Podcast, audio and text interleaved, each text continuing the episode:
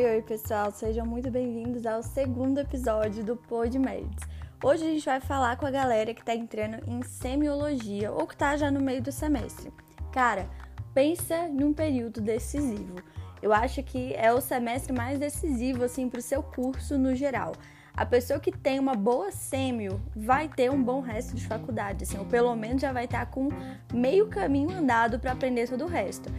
Em contrapartida, a pessoa que teve muitas dificuldades em sêmio, que não se dedicou muito bem, ou que não teve uma boa sêmio na faculdade em si, cara, você vai estar um pouco atrás. Você vai ter que correr um pouco mais atrás do que as outras pessoas lá na frente e isso pode te atrasar um pouco. Então, minha dica é para você que está entrando em semiologia agora, atenção redobrada. Essa não é só mais uma matéria da faculdade que dá para você miguelar ali, só ir bem nas provas, assim, sabe? Só estudar perto de prova e não estudar para realmente reter o conteúdo pro resto da vida. Não é. é eu, eu falo de forma muito sincera, assim, com meus calouros, com os meus amigos amigos que sim, existem algumas matérias da faculdade de medicina que dá para você, enfim, prestar atenção em outras e deixar essas um pouco mais dá, tipo assim, honestamente dá, mas essa não é uma delas, de forma alguma. Então, atenção redobrada. Agora, beleza. Tô com a atenção redobrada, já entendi o quão importante é. Agora, quais são as dicas de fato? Como que eu posso aproveitar melhor a minha semiologia durante esse semestre?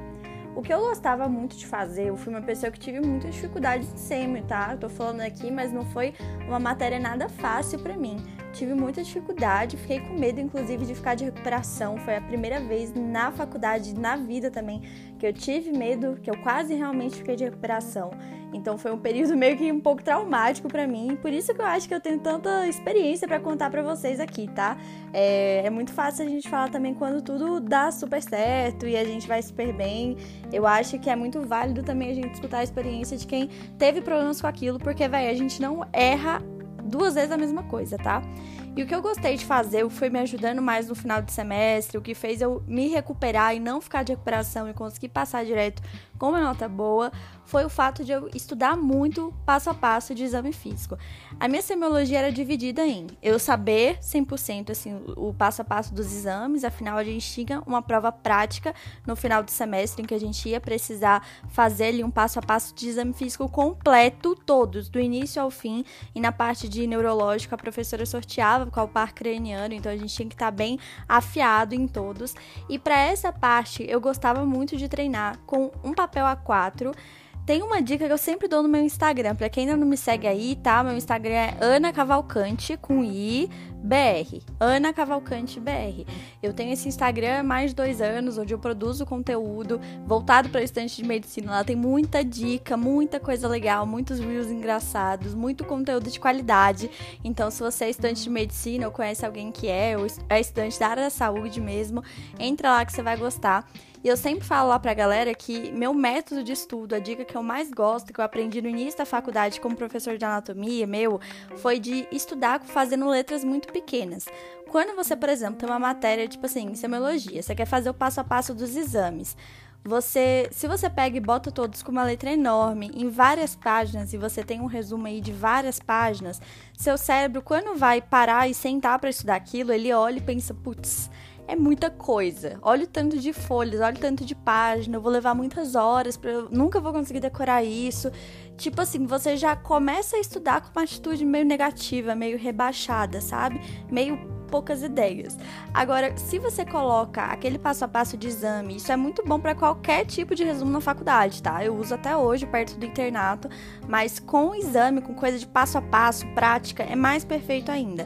Então, quando você usa a letra pequenininha e você consegue colocar em uma só página, uma só folha 4, saca? Mesmo que muito, muito pequeno, mas tudo cabe em uma só folha, quando você senta para estudar, você olha para aquilo e seu cérebro pensa: cara, é pouca coisa, eu consigo decorar, eu dou conta. E você realmente vai estudar aquilo com uma atitude melhor e você consegue decorar aquilo mais fácil e mais rapidamente. Isso é uma coisa sem dúvidas que me ajudou muito. Então, assim, durante ali os, os testes, a gente sempre ia atender, né, no, nos ambulatórios. Acho que não era nem ambulatório. Não, não era ambulatório ainda não. a doida aqui. Ambulatório só em clínica médica. Mas a gente ia atender nos hospitais, né, com, com nossa prancheta, a gente fazia anamnese, as perguntas e a parte do exame físico. Então, assim, eu treinava o máximo que dava antes de chegar na parte prática e eu ia tentando ver ali, com base no que os professores iam falando, qual era uma ordem de exame físico que era mais confortável para o paciente.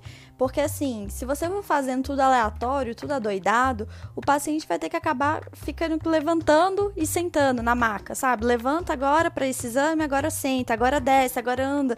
Tipo assim, isso é muito desconfortável, ainda mais se você pensar num paciente que tá ali com uma patologia tensa, que tá com dificuldade de mobilidade. Então, anota já na sua cabeça, né, num papel, na verdade, um passo a passo de exame que faça sentido, logicamente, né? Que você comece num lugar, vá indo progredindo para outro e que seja, acima de tudo, confortável para ele. Acredite, os professores prestam muita atenção nisso. A minha professora elogiava muito quem conseguia exatamente ter essa lógica de exame e deixava o paciente confortável. Então, a partir do momento em que você montou essa lógica, passa para um papel em letra miudinha e fica, velho, treinando, treinando, treinando. A aprender uma boa sêmio é você treinar bastante. É, no meu caso, eu moro sozinha, né, na cidade. Então, para mim era muito difícil porque eu não tinha tipo familiar em casa para treinar. Mas se você mora com seus pais, treine com a família inteira, família, avô, tio, primo, papagaio, priqui, todo mundo. E se você mora só que nem eu, treine com suas amigas. Eu lembro que eu e meu grupo de sêmio, a gente sempre marcava de uma para casa da outra e a gente ia revezando, tipo assim, agora é minha vez de fazer exame. Aí uma delas ia lá e era paciente e eu fazia o exame completo do início ao fim, enquanto a outra amiga nossa ia acompanhando no papel se eu estava fazendo tudo certinho, na ordem, ia corrigindo, ia anotando o que eu esqueci. Então, então isso ajuda bastante, tá? Então, beleza, fez isso, fez essa parte de exame que é crucial, também existe a parte de imagens pelo menos na minha faculdade, isso também era muito cobrado e eu acho extremamente importante, é você entender quais são os sinais semiológicos, né? As faces do doente, qual é a relação é, com doenças sistêmicas. Então a gente fazia uns testes, umas provas práticas por meio de slides. É, e de frases também, sabe? Tipo assim, algum sinal clínico, que a gente tem que relacionar com uma patologia, a gente colocava vários slides, tipo uma prova prática, com imagens, com as faces do paciente e tal, e a gente tinha que ir dizendo do que, que aquilo era patognomônico, sabe? Do que, que aquilo ali lembrava você, porque no final a gente também tinha uma prova prática disso. Então você treinar bastante sinal semiológico é, isso com certeza vai te ajudar muito no final do curso, sabe? Tipo assim, nos próximos semestres. Hoje eu vejo que é uma coisa que eu uso muito, que faz muita diferença.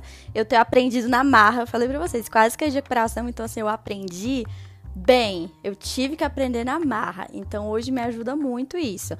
E tinha um aplicativo chamado Quizlet que eu usei bastante. Assim, eu lembro que o pessoal da minha turma também gostava muito, que é um aplicativo em que você é, faz flashcards e faz também, tipo, pergunta e resposta. Ele cria provas em que você ou é, assinala A, B ou C, ou você tem que escrever a resposta correta e ele só dá como correta se você escrever exatamente igual. E também tem de imagens, tem flashcards, enfim, tem um monte de. Só olhem aí no aplicativo de vocês. Quizlet, que vocês vão entender como funciona, ele é bem intuitivo. E por lá a gente treinava muito é, sinal clínico. A gente fazia um só e compartilhava entre o nosso grupo de sêmio. Então, assim, tal coisa, você pensa no quê? Aí tinha lá a resposta. A gente colocava a imagem de face de um paciente, aí tinha que pensar na resposta da doença sistêmica. Então, assim, começar a fazer essas associações de sinal semiológico ajuda muito. Tipo assim, sinal de cacifo é útil na suspeita de quê? Sabe? sabe? Tipo, esse tipo de coisa. Então, usem essas dicas, tanto a parte de imagem e de sinal clínico prático, que a gente tem que acabar meio que dando uma decorada, mas que no futuro vai te ajudar muito, quanto essa parte de passo a passo de exame, treinando bastante e fazendo numa ordem que faça sentido lógico para você e para o seu paciente. Espero que vocês tenham gostado. Até o próximo episódio.